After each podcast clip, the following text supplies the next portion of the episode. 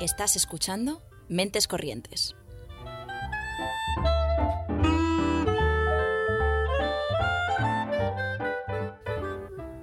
Puedes escucharnos los lunes a las seis y media en Ágora Sol Radio y los miércoles a las 3 en Radio Almaina de Granada, en el 88.5 FM o en su web.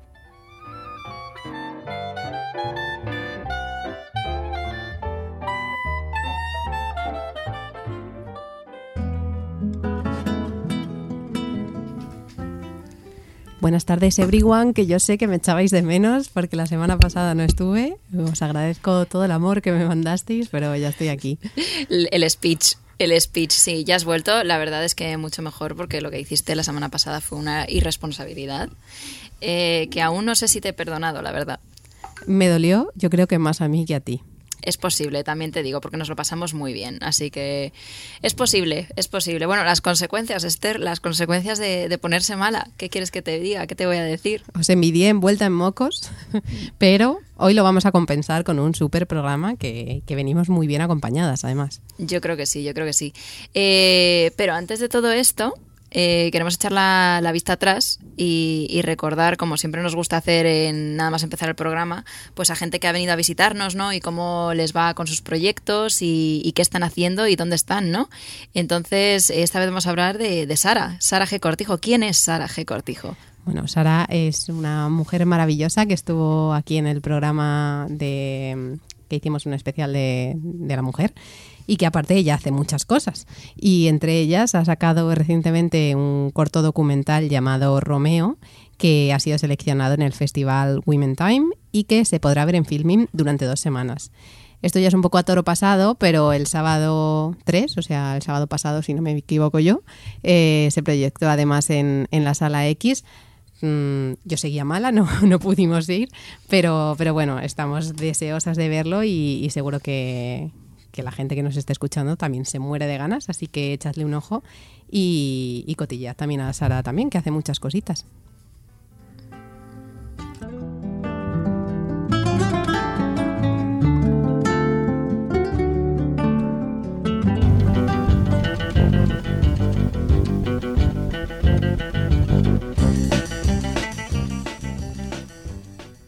Bueno, ¿y hoy quién nos acompaña? Esa es la pregunta, ¿no? Pues para cualquiera que nos siga en redes sociales y que no nos siga, pues mal hecho, deberíais. Eh, tenemos aquí a Alicia Otero. Hola, ¿qué tal? Hola Alicia, muchas gracias por haber venido y haber eh, decidido compartir esta tarde lluviosa, eh, que no apetece nada salir de casa pero lo has hecho, has salido de casa y has venido aquí. Sí. bueno, gracias a vosotras por invitarme, que se está genial aquí, la verdad. Bueno, sí, la verdad es que hoy sí, ¿eh? tenemos ahí un, Se está calentito. Sí, hace calor, hace calor. Sí, sí, sí. Bueno, pues Alicia Otero, una joven artista gallega, que mezcla con su voz lo mejor del soul y del jazz, convirtiendo su música en un auténtico viaje sensorial. Pedazo de intro nos ha puesto aquí Esther en el, en el guion. bueno, en honor a la invitada, que seguro que tiene muchas cosas que, que contarnos, y ya con esto estoy convencida de que la gente que nos esté escuchando está deseando saber cómo suena, pero antes vamos a, indagar un poquito en, lo que haces. Y, bueno, eh, el piano y tu voz son tus dos grandes aliados, ¿no? Cuéntanos cómo es un poco esta mezcla, cómo nació el trabajar con este instrumento. Pues la verdad es que nació un poco por necesidad, porque mm, yo empecé a tocar el piano cuando era muy pequeña y a raíz de eso empecé a cantar. O sea, yo canté de toda la vida como toda niña pequeña que canta y quiere ser cantante. Pero mm, me sucedió a lo largo de toda mi vida que no tenía demasiadas personas cercanas que hicieran música, entonces como que un poco por necesidad, si quería cantar, si quería componer, si quería tocar en sitios, tenía que hacerlo con el piano. Y al final eso dio lugar a que mi música tenga un, un carácter concreto, que es de componer sola en mi habitación con mi piano. y nada, de ahí, de ahí viene un poco mi, conexión con el piano, sí. Em, eh, ¿Mencionas esto porque tu idea inicial fue quizás tener un grupo o te hubiese gustado rodearte de más gente que para haber conformado pues otro tipo de proyecto que no fuese tú con el piano? Mm, no tanto por eso, sino porque sí que creo que mm, las circunstancias que rodean mis inicios en el mundo de la composición están muy relacionadas con mm, estar yo sola en casa tocando el piano, desahogándome es más eso que, la, que la apetencia de juntarme con otra gente, que ahora sí lo hago y me encanta y es maravilloso. Y cómo has llevado también el cambio, que esto también me parece que puede ser anecdótico, de, estar pues eso, acostumbrada a tus cosas, ¿no? Tanto a lo bueno como a lo malo, de estar tú sola componiendo tal y de repente juntarte ahora con gente y, adaptarte al, tema de, pues eso, de cómo lo hace otra, otras personas. ¿Cómo ha sido eso? Mm, pues al principio era un poco raro porque como que las personas tienen distintas maneras de relacionarse con la música y a veces es un poco difícil cuadrar, pero a mí me encanta y siento que aprendo muchísimo de los demás, aunque a veces me sucede que me entra un síndrome de impostora terrible cuando toco con otras personas, digo, Dios mío, yo no sé tocar, ¿qué estoy haciendo? Pero bueno, supongo que también desde ahí se aprenden cosas, imagino. Pero desde luego lo disfruto muchísimo, eso siempre. Hablando de ese proceso compositivo que nos mencionabas, ¿cómo es para ti o cómo, cuál es el mensaje que hay en tus temas? ¿Es algo intimista? ¿Simplemente lo intimista es el proceso cómo es? ¿Cómo, cómo lo vives tú? Mm, yo sí creo que, que, mis letras nacen de, de, mi propia intimidad, pero que conectan con cosas que están fuera de mí. Mm, o sea, me pasa que compongo muchas canciones hablando con mis amigas, por ejemplo. Tengo conversaciones con mis amigas de determinados temas y luego nacen canciones a raíz de eso, pero también conectan con cosas que están dentro de mí. O sea, no es como un proceso únicamente de solipsismo de estar sola en mi habitación y componer, sino que también nace como parte de mi comunidad. Y respecto a tus orígenes, que bueno, como hemos comentado, naciste en Galicia, ¿e ¿influye esto de alguna manera en la música o en cuál ha sido la evolución de tu música? Mm, sí, desde luego. Em, también compongo en gallego. O sea, yo creo que esa es la principal influencia, como la más clara, ¿no? Supongo que también la música que he escuchado de pequeña influye en cómo compongo, pero yo creo que como la influencia más explícita es que compongo canciones en gallego. De hecho, mi último single es en gallego. ¿Y cuál es la acogida de todo esto? Porque eh, al menos desde nuestra parte sí que hemos visto cierta apertura a todo esto con el tema, por ejemplo, de las tansungueiras, eh, también de, bueno, de, muchos artistas que han salido ahora que no solamente cantan en castellano, ¿no? Eh, ¿Cómo es la acogida de tus temas en gallego? Mm, bueno, por el momento muy pequeña, porque como he dicho, solo tengo una canción en gallego, o sea, solo tengo dos singles fuera y uno de ellos es el que es en gallego. Pero bueno, mm, por lo general, yo estoy viendo que últimamente se escucha muchísima más música, tanto en gallego como en catalán como en euskera. Y me parece maravilloso porque hay muchísimos grupos, o sea, yo hablo de lo que conozco, que es la música gallega. Hay muchísimos grupos que molan un montón en gallego y a veces a mí me da rabia porque la gente alude como que no, es que no se hacen cosas en Galicia, no se hacen cosas en Cataluña y por eso no se escuchan. Mentira, hay muchísimos grupos que lo están petando a nivel España, así que genial. Espero que me pase. Y teniendo en cuenta estas raíces que comentas, ¿qué fue lo que, lo que te trajo a Madrid? Em, pues aparte de la carrera, o sea, yo estaba estudiando en Santiago filosofía, pero me apetecía como cambiar un poco de aires en el entorno universitario, en el entorno puramente universitario, entonces me vine a Madrid en tercera de carrera, pero además también como que mm, me apetecía estar en un ambiente más estimulante a nivel musical, como estar en una ciudad donde constantemente hubiera micros abiertos, jam sessions, conciertos, donde pudiera estar en, en, contacto constante con la música. Y nada, me vine por eso y al final me quedé por muchas razones. ¿Encontraste en, en esta esfera o en este panorama cultural eso que buscabas? Sí, sí, sí. O sea, con esto no quiero decir que en Santiago no haya también un panorama musical, pero siento que en Madrid hay muchísima oferta y es como muy fácil cualquier día de la semana acceder a, un concierto, un concierto gratis, incluso muchísimas cosas. Yo lo comentaba un poco porque a veces da un poco la sensación de que en Madrid hay muchas cosas. Y, a mí personalmente me da la sensación de que también eso hace que muchas de las cosas se pierdan, ¿no? Como que hay tanto que a veces no sabes qué filtrar o, a lo mejor hay ciertas cosas que se mueven en X círculos selectos, aunque en teoría sean abiertos, ¿no? Y, que a lo mejor en otras ciudades, por lo que nos ha contado gente que, ha venido, quizá no pase tanto. Ya. O sea, sí que es verdad que a veces abruma un poco la cantidad de cosas que hay en Madrid, sobre todo en el ámbito cultural. Muchísimos museos, muchísimas salas de conciertos. Pero yo estoy muy tranquila en ese sentido, como que de vez en cuando voy a sitios que me apetece y no... O sea, sí que al principio sentía más la presión de, Dios, hay muchísimas cosas, tendría que estar haciendo muchísimas cosas y no llego a todas, pero ahora es como más, más tranquila, más, bueno, si me apeteciera algo y encuentro personas que les apetezca también, pues adelante y si no, todo guay. Sí que es verdad que cuando estaba en Santiago era muy joven y no hacía mucho más que beber litronas con mis amigos. a ver, sigo siendo muy joven, pero quiero decir... Y sigo bebiendo litronas con mis amigos. sí, sí. Claro. Pero bueno. Bueno, también eso influye, ¿no? Que al final es cierto que estás en algún sitio, lo que sea, y dices, bueno, a ver, también era otro, otra Claro, época, ¿no? sí, era sí, otra sí. etapa. No, Hmm. no tenía acceso, no tenía interés. Claro, interés sobre que todo tengo es ahora. eso, no, no tenía interés. O sea, Claro. tenía más interés en estar en mi casa viendo la tele, jugando a la Wii. Y bueno, eh, hablando de, de- de tocar en sitios y demás, y de música y de eventos que hay también por aquí, el pasado 25 de septiembre presentaste tus canciones en la sala Búho, Búho Real. Eh, ¿cómo, cómo fue este día? Buah, fue súper bonito, fue precioso. Es que además la sala U es una sala muy pequeñita, muy acogedora, donde la gente es majísima y fue como que estaba toda mi gente, todos mis amigos. Y es un sitio muy íntimo que siento que encaja mucho con lo que estoy haciendo ahora mismo a nivel musical. Como sentir a la, a la gente muy cerca de mí. Y no sé, fue muy guay, fue muy guay. Ya había tocado en abril, de hecho creo que el 25 de abril, sí, fue el 25 de abril, en la sala Bu y fue como repetir la experiencia, pero unos meses más tarde con cosas nuevas que aportar y muy guay. ¿Qué tiene el, el día 25 para ti? No lo sé. Algo hay ahí. ¿eh? Habría que mirarlo. En numerología seguro que esto significa algo. Algo por A descubrir. ver, es un número bastante bonito, creo, ¿no? Sí, no, yo creo que luego hay de estas webs que te metes a mirarlo y dices, a ver, 5 más 2, 7. 7 significa esto. fijo. Encontrar la combinación Sí, siempre es posible. sí. Bueno, has mencionado que, que uno de los temas que has sacado ahora, que no es que tengas muchos, es en, en gallego, pero sí que hemos visto que en 2020, si no me equivoco, subiste dos sencillos que son Frío y Costa de Oaxaca, nunca sé pronunciar esto, eh, que fueron estos como los dos primeros temas que, que subiste. Sí. Que ¿Nos puedes contar un poco la historia detrás de esto y cómo nacieron Mm. estos temas? O sea, estos temas no son míos, son versiones. Y fue un poco porque mm, después de la pandemia, bueno, no, fue antes de la pandemia el primero que lo grabé.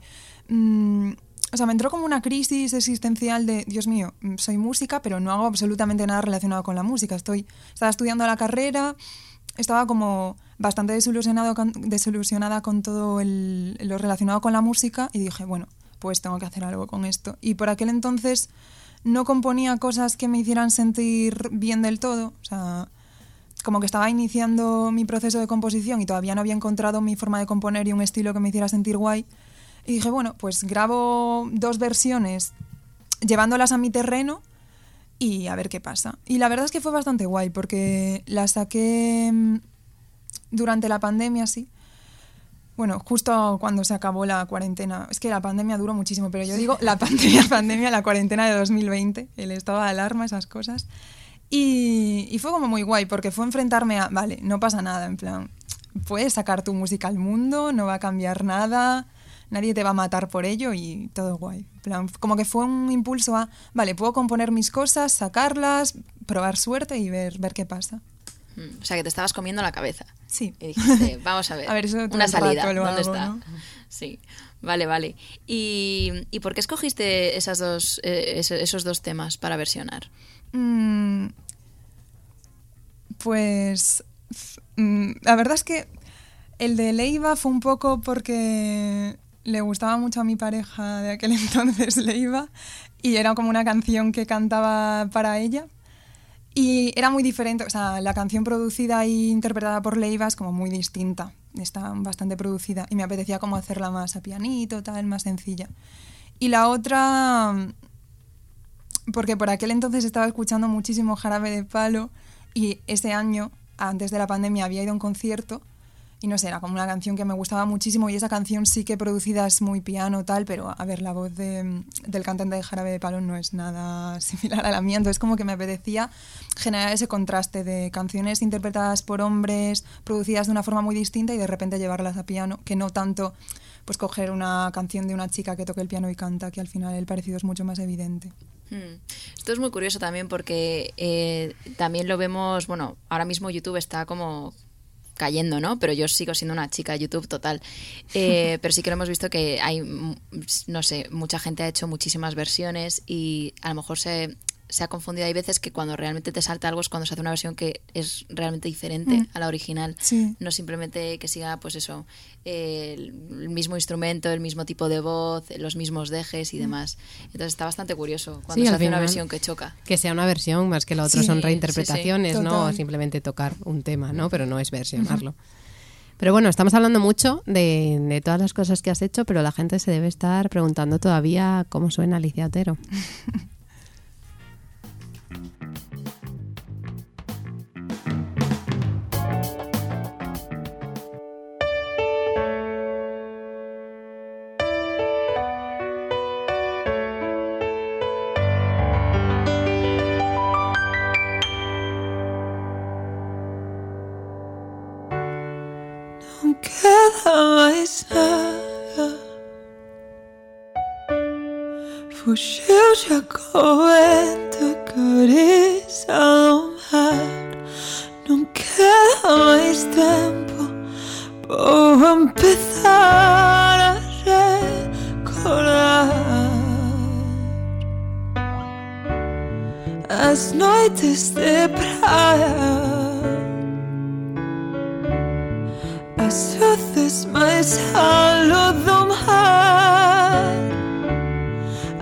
fan jag är rädd En gata springande skär och snabbt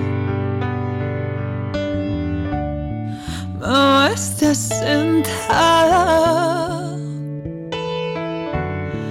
Questo sorrendo metade dà lo Não sei se separe parece que intento mirar Eu só quero parar.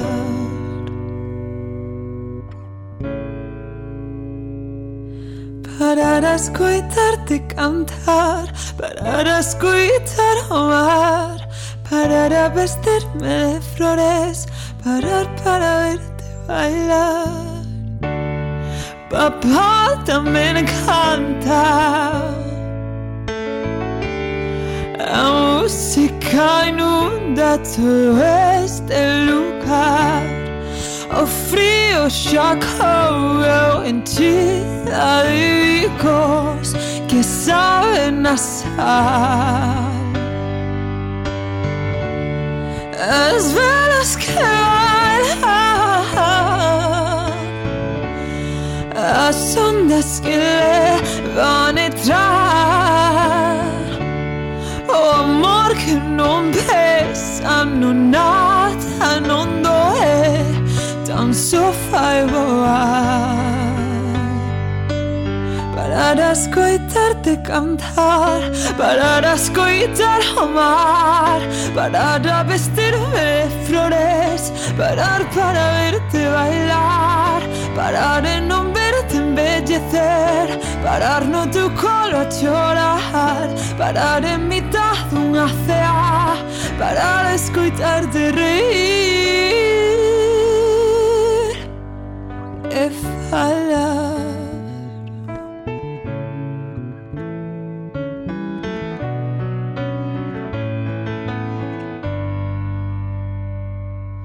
Canto máis o penso Máis me quero me atrevo a luar. Quando tenho na palma da mão para iluminar.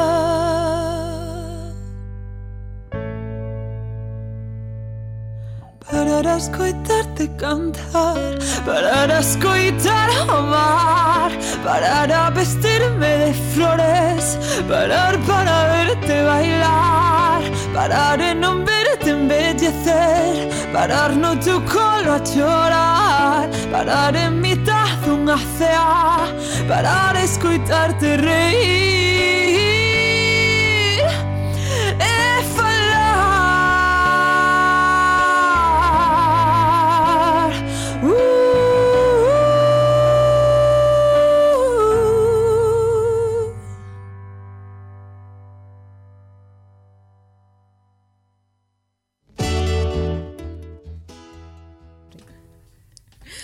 estar aquí pegándome sustos eh, en los cascos con estas. Ana, eh, no digas estas cosas que me imposibilitas que luego lo corte para el podcast, porque cuando ya haces una intervención ya no puedo cortar ese segundo. Mucho más real, mucho más real, mucho más humano. Lo, lo humano genera empatía. Ahora mismo estamos generando muchísima empatía, Esther. Ay, perdonadme, sigo mala, es mi excusa. Eh, además que veníamos de este mood chill creado por Alicia aquí con el piano, la voz y demás. Eh, Para que espabiléis y escuchéis sí, ¿no? lo que viene a continuación. a- a- totalmente, totalmente. Eh, Cuéntanos un poco sí. sobre este tema.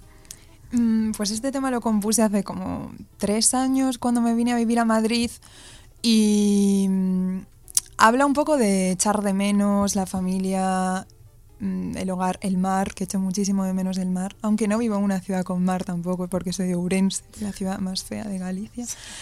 Pero, mm, pero sí que paso muchísimo tiempo cerca del mar. Y nada, habla de eso, de crecer y, mm, y la nostalgia que, que trae consigo crecer. Aunque me encanta crecer, estoy a favor, pero... Estoy a favor. si No no soy estaría Peter muerta. Eh, pero eso, habla de crecer, de echar de menos, de las cosas que se quedan atrás, de volver a casa cada tres meses y ver envejecer a tu familia y de que se note ese deterioro. Y eso, nada. Es curioso, a mí lo del tema del hogar siempre como que me genera más empatía aún, ¿no? Porque cuando sales de tu casa empiezas a hacer como todo esto aquí, al final cuando, cuando vuelves es como que todo es igual, pero distinto. Sí. Es como que todo es muy familiar, pero a, a lo mejor eres tú la que ha cambiado más, ¿no? Sí. Y es como integrar esas dos partes. Eh, para ti, ¿cómo fue también todo el proceso este? De, o sea, ¿lo llevaste de forma natural, orgánica o te costó un poquito más hacerte a- al volver a casa? No tanto el estar aquí y empezar pues tus cosas que hayas empezado aquí, sino el tema de volver a casa, ¿cómo lo llevas?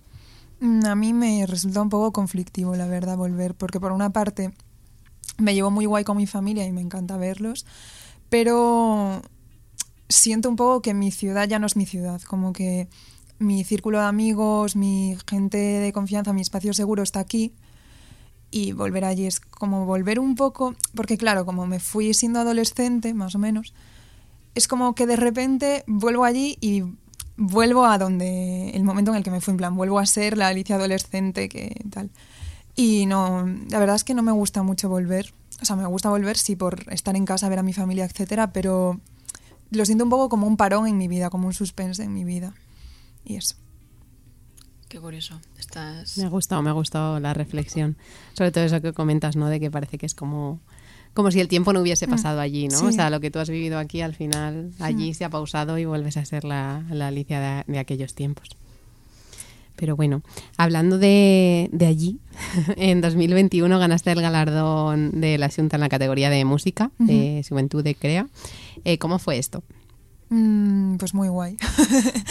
porque mm, llevaba viendo el certamen muchos años, porque lo llevan haciendo mucho tiempo, pero nunca me había podido presentar porque no tenía nada producido. Y justo ese año tenía las maquetas de, mm, de mis dos primeros singles, que es el que acaba de sonar y Saliva y Alquitrán. Y justo pedían una canción en gallego mínimo. O sea, eran do- había que presentar dos temas y uno mínimo en gallego. Entonces dije, "Mm, coño, mi oportunidad. Está hecho para mí. Sí, totalmente. Y mm, nada, me presenté sin muchas expectativas, quedé finalista, sin muchas expectativas tampoco fui a la final, que fue en un sitio muy guay, en el Playa Club, creo que se llama, sí, en Coruña. Eh, Súper guay porque tiene un escenario y detrás del escenario está el mar, en plan hay un ventanal muy grande y se ve el mar. Y, y nada, suerte o lo que sea, gané y súper guay, la verdad, muy guay.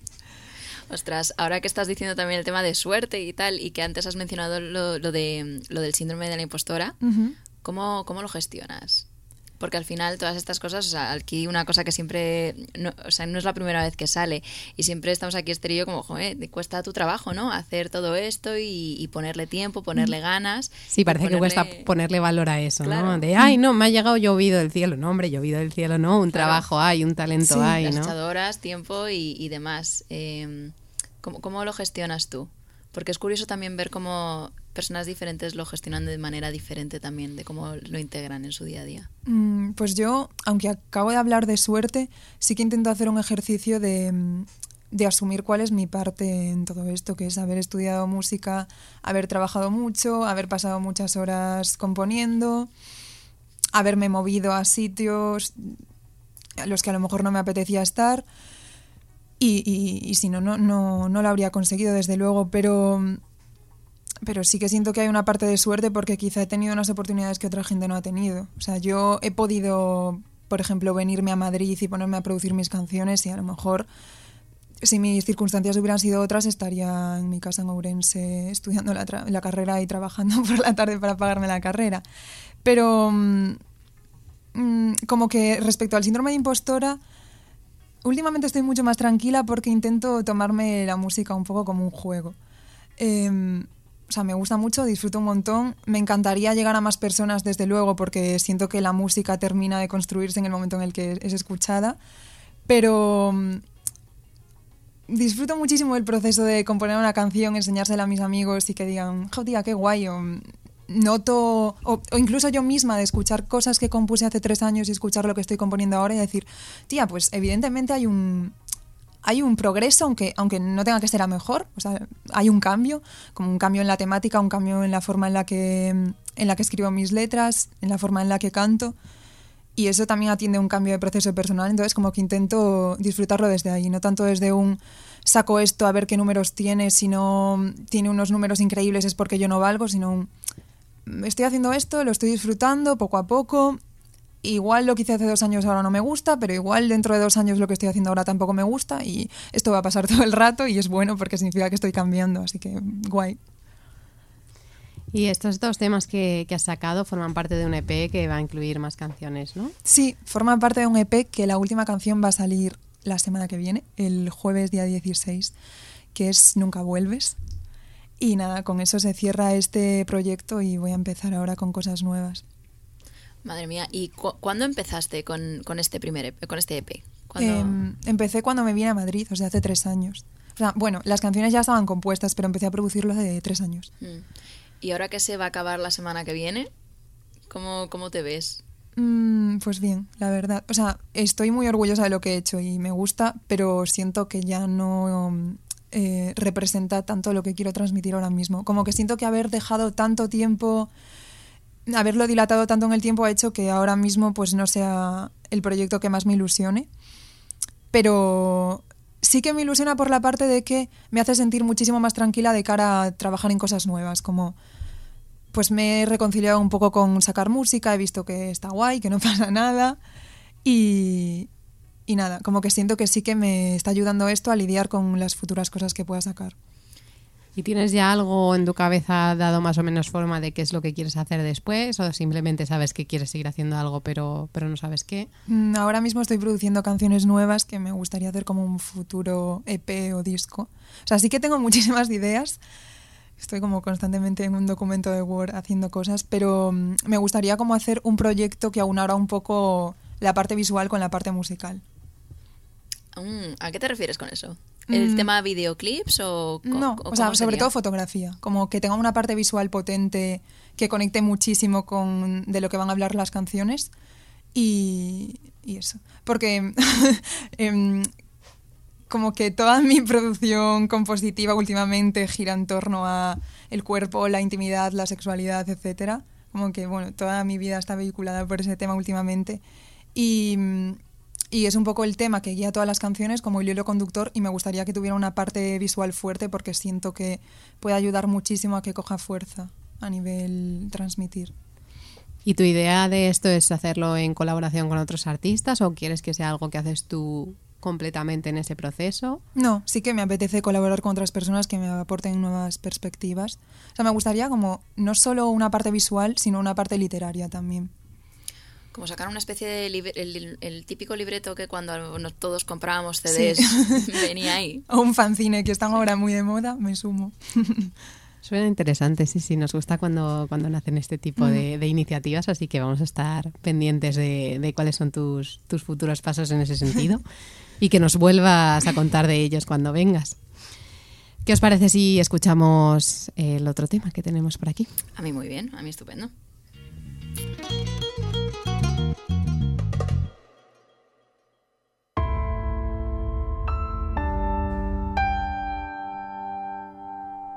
La forma en que me miras me está creando dudas de si quiero o no quiero seguir aquí oscuras. No me queda fe como para rezarte ahora.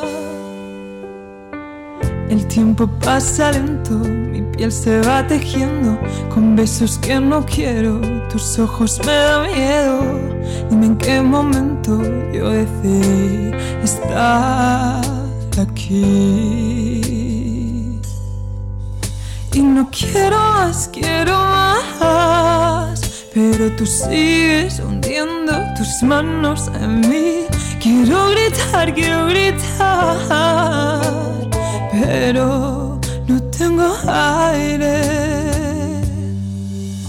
Son monstruos de papel, son garras de metal, las manos que me tocan sin yo quererlo,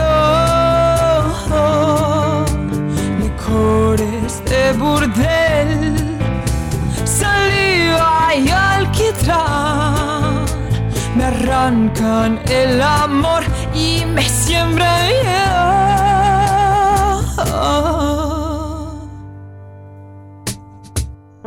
mi cuello tu aliento, en tus ojos mi reflejo, tus manos en mi espalda me empiezan a dar miedo, bailando a su merced, no dejan de gritar. ¿Cuántas veces tengo que decir que no quiero más, quiero más?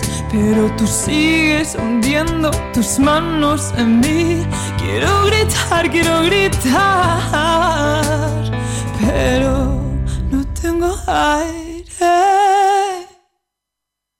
Son monstruos de papel, son garras de metal, las manos que me tocan sin yo quererlo. Licores de burdel, saliva y alquitrán me el amor y me siembran miedo.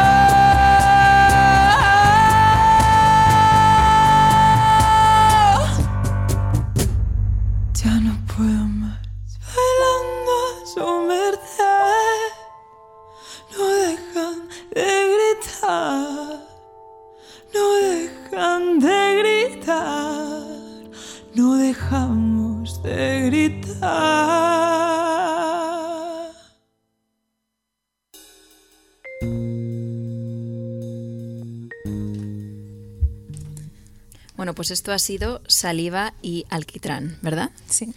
Que es el segundo y penúltimo tema de tu EP.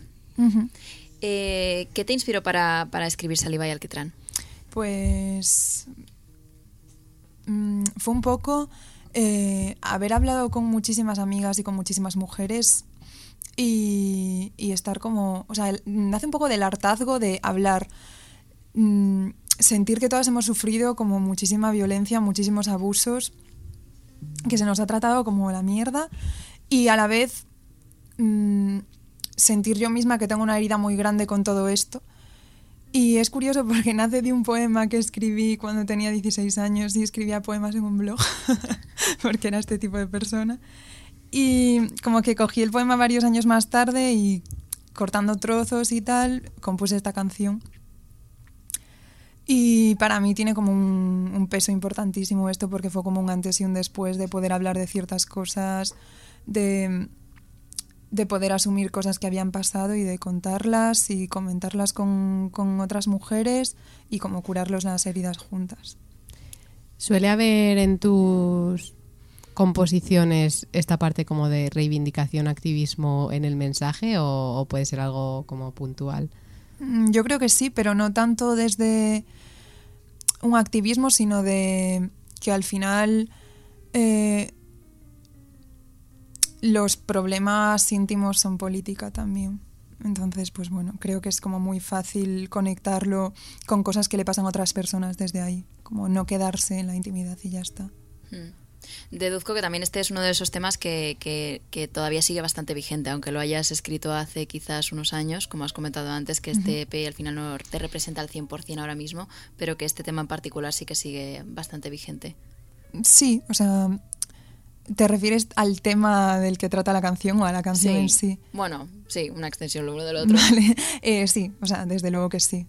Y es una canción de la que me siento muy orgullosa de escribir, sobre todo de la letra, de la forma en la que me sirvió para soltar ciertas cosas. Y como dije antes, ya no me siento tan identificada con esto, pero mm, me alegro muchísimo de haberlo sacado, la verdad. Me alegro muchísimo de haber vomitado esto y de haberlo hecho canción que quizá no te sientes tan identificada gracias a haberlo podido sacar claro, y que ya claro, no está claro. tan dentro y está o sea, más si fuera siguiera de ti. dentro, pues no habría posibilidad de identificarme Claro. o no. Terapia. Justo la semana pasada eh, vino también una compa gallega tuya, Sara Sístole, y nos estuvo hablando de lo que es su, también parte de su experiencia a la hora de, de ser mujer y estar en la industria, que se le exige quizás mucho más y que sí que está teniendo, pues, en- de alguna manera que aprender a navegar en, en- en todos estos ámbitos, ¿no? Que no, al final no es solo el, el- el- lo musical, sino que esto se extiende un poco a todo lo demás. ¿Cómo es tu experiencia en este caso?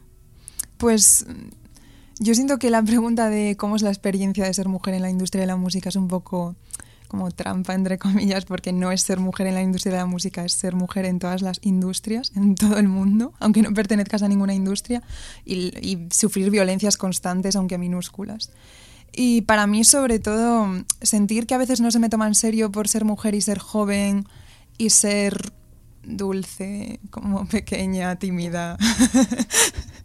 Em, sentir que quizás si fuera un hombre y ocupara otro, de otra manera el espacio, se me tomaría mucho más en serio que siendo una chica que toca el piano. De hecho, es como esto lo que más em, síndrome de impostora me produce, como el sentir que soy una chica que toca el piano y la gente piensa, qué mona, toca el piano, canta canciones, tiene un sueño, mírala qué mona. Y es como, no, tío, he trabajado un montón, aunque no lo hubiera hecho porque da igual, pero tío, merezco el espacio que merezco. No estoy harta de que se me trate como si fuera enana y, y que se me diga, "Ay, ¿qué seria eres? Tío, no soy seria. O sea, si soy seria contigo es porque no quiero hablar contigo específicamente. Claro, que al final, eh, pues eso, tú lo que eres es, es música, no Sí, eres... no soy eh, un payaso claro, ni, ni nada. No vienes a hacer chistes. Claro. Y bueno, por otra parte, que esto sí que, o sea, sí que siento que es una experiencia que se, que se extiende a muchísimos más ámbitos, aunque no seas artista, pero creo que siendo artista todavía más, sobre todo siendo como artista en solitario, porque tu imagen representa tu proyecto, que es mm, como la idea que se nos vende de que tienes que ser guapísima, venderte de determinada forma y, estar siempre presentable y sobre todo deseable para poder ocupar el espacio público. Y a mí esto es algo que me genera muchísima presión porque como que siento que ahora me apetece en mi siguiente proyecto desvincular un poco mi imagen de mi música para liberarme de esa presión de, de- de tener que ser deseable sobre todo, para que mi música llegue. Sí, es que hay veces que parece que es como soy eh, artista o soy modelo, ¿no? Ya, y, total. y que sí que se ve que cuando alguien llega un poco a la fama, al final de lo que vive mucha gente, más que de la música, es pues de marcas, promociones, tal, y al final es como como que se perpetúa esa idea de cuando si llegas a algo o si quieres conseguir a algo es a base de vender tu imagen, no solo tu Sí. talento. Esto es uno de los melones que nos gustan abrir, ¿eh? porque esto da para debate en sí. Porque, claro, Sí. luego también, eh, por otra parte, está el hecho de que si sabes que mediante este camino vas, te va a abrir más puertas, es como conscientemente saber que las estás cerrando. Hmm. Eh, y claro, esto también genera muchos conflictos, que no quiere quitar peso de ningún sitio, pero al final son realidades, ¿no? Mm. Y en primer lugar, ¿por qué tienes que enfrentarte a un conflicto que ni siquiera debería existir? Pero al final sí es cierto que son, son elementos que, que influyen en algo que ni siquiera tiene que ver con tu música, que es lo que haces, ¿no? Que no tiene que ver con, con, eh, con- con el valor de tu música ni nada, sino Sí. con factores externos, pero que están ahí. Y, yo siento que no solo que te cierre puertas conscientemente, sino también dolorosamente, porque mm, no simplemente que si decides em, presentarte como no deseable se te vayan a cerrar puertas, sino que vas a recibir violencias. Y, y, y lo, y lo vas a sentir tú misma. Es como que al final tenemos una presión externa gigante por, por resultar bonitas Y siendo artista y estando ligada a mi imagen con lo que hago y estando como expuesta constantemente, como que esa presión se acrecenta y eso es una mierda porque luego hay un tío que viene con una camiseta sucia y toca dos canciones y genial. Pero yo tengo que ir guapísima y depilada y delgada y no sé qué. Y claro, luego ves las mujeres que están en el top y están todas buenísimas y las que no lo están, cuando se hacen ricas, empiezan a estar buenísimas, que eso también es curioso. Pero bueno, Sí, un poco por ahí iba también mi comentario, Sí. que, que es muy triste que, que al final es como que aunque tú te quieras desvincular de eso y conscientemente tome- tomes Hmm. decisiones para desvincularte de eso, hay una parte que escapa de tu control, Sí, que es la parte de esos terceros que te puedan seguir diciendo cosas o seguir exigiendo cosas, aunque tú digas no. Pero es como, ¿pero por qué tiene que venir alguien a decirme que tengo que cumplir este estereotipo, tengo que dar esta imagen? Es que ni siquiera debería darse esa Sí. situación. Mm, Esto me recuerda también a, a todo el hate que tuvo Kristen Stewart en su momento y también la publicidad que tuvo porque no sonreía lo suficiente delante de las cámaras. Y claro, con toda la, la era de Crepúsculo, ya cuando se pasó, estaba haciendo entrevistas diciendo, no, no sonrío porque es que no quiero, o sea, no, ¿por qué tengo Ya, que sonreír por total. esto? Y al final también estaba hablando ya de lo duro que era, eh, o sea, no, simplemente también había escogido eso, es decir, a mí no me sale, no voy a hacerlo. ¿Ha sido más difícil? Sí, o sea, tengo una imagen que no se corresponde con lo que a mí me gustaría que fuese o con lo que me haría a mí la vida más fácil. Sí, pero también, o sea, hasta qué punto tienes control sobre eso. mm, Y luego por otro lado tenemos a Lewis Capaldi haciendo un videoclip casi enteramente en bolas eh, cuando tiene un cuerpo cero normativo, pero él se lo acepta muy bien y lo lleva muy bien y es algo que de, de alguna manera sí que le está más o menos impulsando un poquillo más, ¿no? Que, que sí, que cómo está el mundo, ¿no? Dejamos melón semiabierto para, para otro programa. Pues nada, eh, Alicia, muchas gracias por, por haber venido, por compartir este rato con nosotras. Y, y bueno, la gente que te quiera buscar, que te quiera encontrar, que te quiera escuchar, ¿dónde lo puede hacer? Pues muchísimas gracias a vosotras primero y mm, la gente que me quiera escuchar, que ojalá. Eh, en Spotify Alicia Otero, en Instagram Alicia Otero G barra baja, que son las dos redes que más uso ahora mismo. Y nada, en Instagram iré anunciando cositas, conciertos, singles, etcétera. Exacto, también vamos a recordar eh, cuándo sale tu, tu último tema. Ujú. ¿Cuándo salía? El jueves 16 de diciembre, la semana que viene, que además dos días después de mi cumple, El así que 16 de regalo, diciembre. escuchadla. ¿El ¿16 de diciembre es jueves o es viernes? Viernes. Bueno, jueves a las Ah, 00. vale. Sí. Uy, siempre tenemos ahí lío Sí, mental sí, nosotras sí, dos sí, con por, eso, por ¿verdad? eso, por eso. Yo siempre pregunto para que no quede la duda. Vale, genial. Pues estaremos atentas también para darle una escucha a nosotras. Y bueno, todavía no tenemos claro si estaremos ese lunes en la radio o no, lo estamos decidiendo, pero si estamos estaría bien ponerlo como intro, Sí, ¿verdad? sí, sí, lo dejamos ahí en el aire. Y, bueno, realmente nos despedimos, pero no del todo, porque ahora volvemos para hablar un ratito de Euro Junior.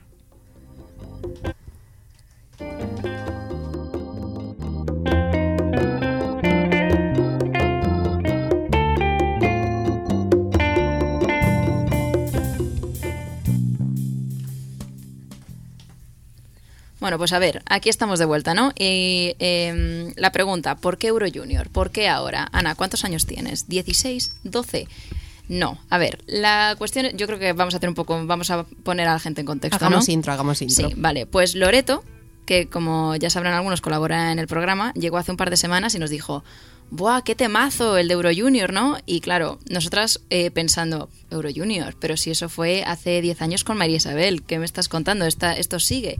Y efectivamente sigue y, nos puso el temazo, el nuevo temazo de Euro Junior. eh, y nos quedamos un poco a cuadros y dijimos, ostras, pues igual esto estaría, estaría bien traerlo a la radio y simplemente hacer un poco de té con pastas y hablar sobre qué, qué sensaciones nos genera esto. Es que de hecho creo que la mejor intro es empezar escuchando este temazo. Vamos a ello, vamos a ello.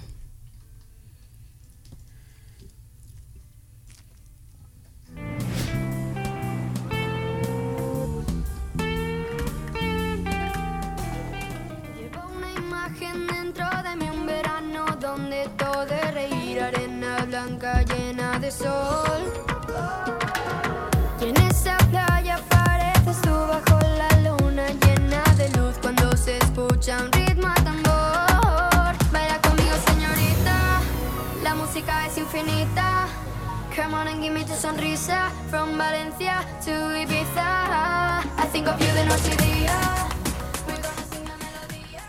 Bueno, pues a ver, este temazo que le gusta tanto a Loreto es eh, de un niño que se llama Carlos eh, Higues y se llama Señorita y es lo que nos va a representar en Euro Junior este año. Entonces, bueno, eh, ¿cuáles son las primeras impresiones, Alicia? ¿Tú lo habías escuchado No, antes? Pero yo he de decir que estoy como bastante impresionada con que se llame Señorita y la gente olvide que Señorita es una canción de Abraham Mateo y no hayan tenido la, la valentía de ponerle otro título, pero bueno. Tal cual, ¿eh? A mí, señorita, también me lleva un poco a era de Camila, Camila Cabello. También, también. De hecho, hay muchas canciones que se llaman así, ¿no? Sí, Pues una más. Una más. Bueno, baila conmigo, señorita. La música es infinita. Come on and give me tu sonrisa. From Valencia to Ibiza. Vamos a recordar que yo, claro, yo cuando tenía. Que igual los tiempos han cambiado y yo estoy obsoleta, que eso puede ser perfectamente, ¿eh? Pero yo cuando tenía, pues eso, eh, menos de 15 años, yo no podía viajar de Valencia a Ibiza por No, una sonrisa de un- ninguna señorita. Pero es que yo cuando tenía menos de 15 años no sabía lo que era una sonrisa de una señorita, así que no, no había posibilidad. También, entonces, claro, esto nos genera, nos hemos puesto también a investigar y bueno, Euro Junior eh, no es que parase después de que nosotras dejásemos de verlo, sino que siguió unos cuantos años más, o sea, en 2003, 2004, 2005, 2006, luego un parón y luego España volvió a reengancharse a partir des- del 2019. Pero claro, nos hemos puesto a mirarlo y, y ¿por qué nos gusta? O sea, la pregunta aquí es, ¿por qué nos gusta tanto escuchar a niños cantar letras que no, que no van acorde con su situación personal? Sí, porque al final, además, ya no solo. Es verdad que Euro, Euro Junior había desaparecido, al menos de nuestras cabezas, pero eh, la Voz Kids y este tipo de programas realmente han seguido como cubriendo ese hueco y teniendo más renombre.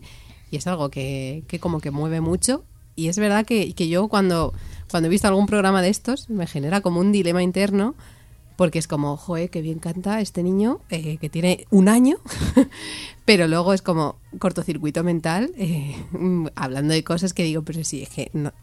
O sea, ese niño sabrá lo que está diciendo. O sea, a lo mejor los niños están muy adelantados para su edad hoy día, ¿no? Pero yo lo escucho y digo, no sé, algo, algo en mí me dice que esto no está bien. Pero porque hay esa, como, no sé, eh, es, igual soy yo que me estoy en mis 13 también, pero sí que hay cierta, como que ser niño vende mucho, ¿no? Sí, parece que sí. O sea, yo siento que es una cuestión como meritocracia de, joder, un niño tan pequeño que lo haga así de bien con tan pocos años de trabajo. Pero a ver, yo qué sé, es que posiblemente los niños que cantan bien con 10 años, con 20 no lo hagan. Pero bueno, yo es que mi único conocimiento de Euro Junior es el meme de Melody, creo que es, la ganadora de hace dos años diciendo que quiere comer helado. Ostras, pues eso, Sí, eso, que eso fue viral. De hace dos años, porque tú has Sí. dicho Melody y yo he pensado en los gorilas. Claro, yo estaba pensando lo mismo. Creo que se llama digo, Melody, o igual Melissa. Esa, o algo Solea. así. Ah, Melanie. Melanie, Melanie, que la tenemos Melanie. aquí para escucharla Sí, también. sí. Vamos con ella y seguimos.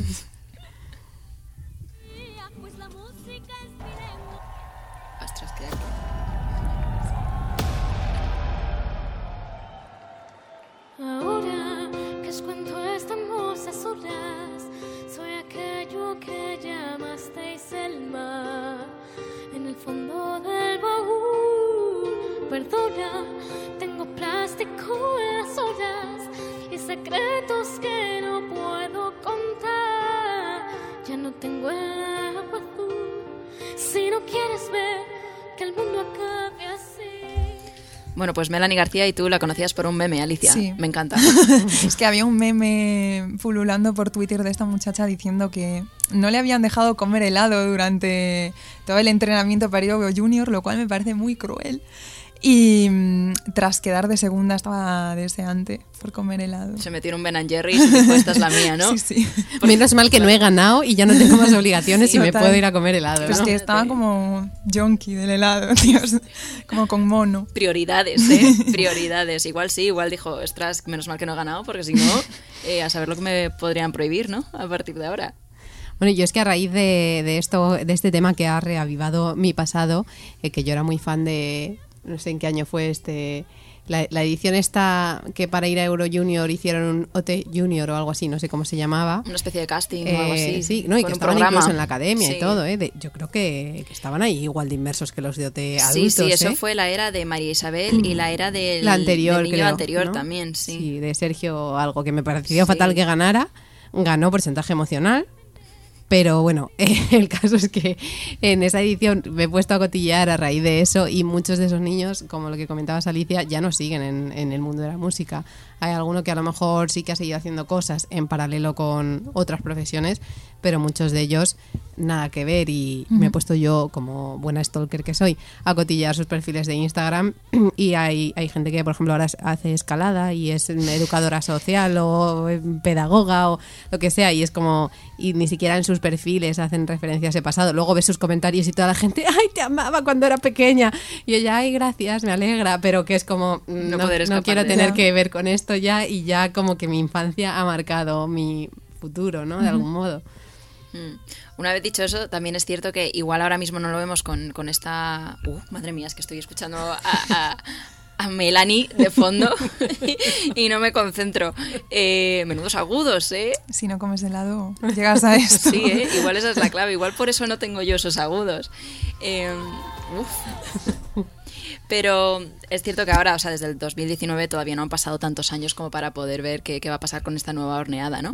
Pero sí es cierto que la, la- la original, o sea, María Isabel sí que, bueno, desapareció un tiempo, pero sí que hizo cosas. O sea, Sí. hizo una peli, sacó el disco que yo, el otro día lo pusieron en, en, en un bar y yo diciendo, ¿y por qué me sé la letra de esta canción? ¿Y esto qué es? ¿Y esto qué es? Y era Mi Limusín de María Isabel, que yo me la sigo sabiendo. Mi limusina, esa en la vida lo he escuchado. Vale, yo es que tenía el disco entero y me, me- y me la seguía sabiendo y digo, madre mía, ¿qué, qué es esto? Pues María Isabel, que aquí la estamos escuchando.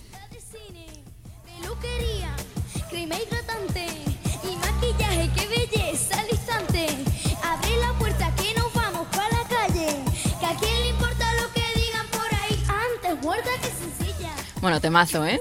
¿Quién Eh, se sabe la coreografía de aquí, de esta mesa?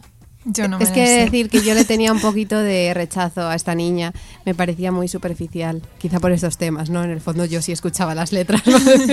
Bueno, yo a día de hoy tengo que decir que me sé la coreografía todavía.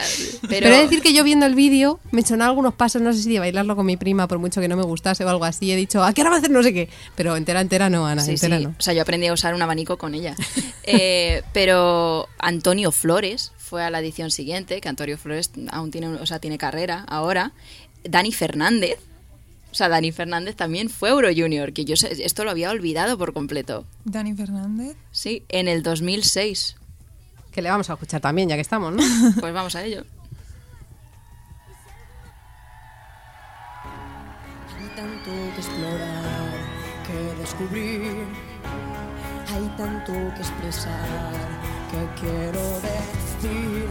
Mi mente se quedó anclada en ti. Su mente se quedó anclada en esa persona, porque claro, con 10 años.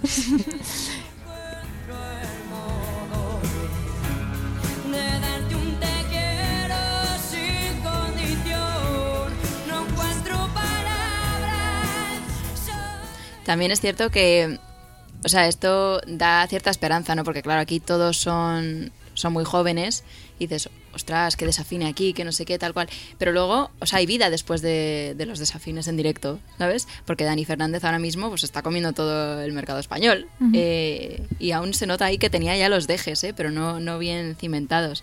Pero sí es cierto que, o sea, de todos estos nombres sí que, sí que es gente que luego al final sí que hemos escuchado algo de ellos. Y un poco en línea con esto de, de las letras, es verdad que al principio, cuando estábamos viendo de hablar este tema, yo pensaba, Buah, las letras de, de mi época no eran así. Y lo primero que me ha venido a la cabeza ha sido Chachipiruli. Sí. Porque con ese título dices, qué canción más inofensiva, ¿no? Pero eh, cómo me gusta besar sin miedo, dice después. Entonces es como, vale, no, sigue sin cuadrar del todo para un niño de esa edad, ¿no? Que, que yo creo que, que está un poco esa mezcla de que cuando somos pequeños no prestamos a lo mejor tanta atención a las letras, sino sino ay qué chachi la canción o ay qué guapo es este chavalín y me gusta o ay yo quiero también ser mm, cantante e ir a Eurovisión Junior y como que a lo mejor no, no te centras en eso pero, pero es como, joder, estas canciones entonces que se escriben para, para adultos, que las escuchen cantadas por un niño, no sé, es como, se me hace un poco turbio ahora analizándolo a posteriori. Es que ahí se mezclan muchas cosas. Se mezcla el tema de la sexualización de, de, de los más jóvenes también. Y ya te metes en, en otro cajón. En otro cajón interesante.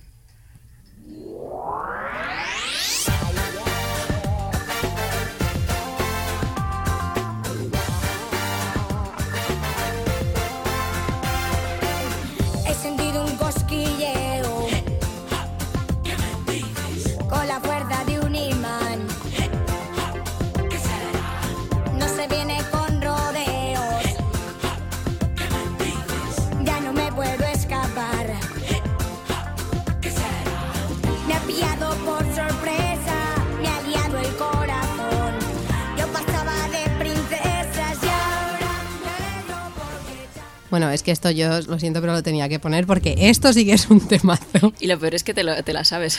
Hombre, estaba cantando en mi cabeza en, en silencio para que no me juzgaseis, pero me estaban dando ganas de subirme a la mesa y, y cantar. Sí. Pues este chico ahora mismo es actor, de hecho. salió en Violeta. Yo le vi eh, viendo Violeta una vez y dije, ostras, que este es quien es. Sí, sí, sí, sí, cierto. Pues no sé, eh, en fin, que por qué, por qué gustan tanto los niños que cantan y por qué gustan tanto los niños que cantan letras de adulto. Ahí está la cosa. Y nos seguirán gustando, supongo, que seguirán vendiendo. Quizá no queramos saber esa respuesta. La tendremos que ver igualmente. Bueno, pues nada. ¿Cómo vamos de tiempo, Esther? Pues vamos, eh, un momento ideal para despedir el programa e irnos a nuestro texto final. Perfecto, pues nada, Alicia, muchísimas gracias de nuevo por haber Muchísimas estado aquí con gracias. nosotras. Eh, sabemos que eres del 2000, eh, pero seguro que te vas de aquí con una riqueza musical Sí. de Euro Junior. Voy a ir a casa a escuchar Chachi. Piruli en el metro. Dijiste, es que no sab- tienes lo que no sabías que necesitabas, ¿a que sí? Desde luego. Inspiración para tus nuevos temas. Espero que no, pero bueno, nunca se sabe. Bueno, pues muchísimas gracias y te veremos Muchísimas muy pronto gracias. y te escucharemos aún más pronto aún.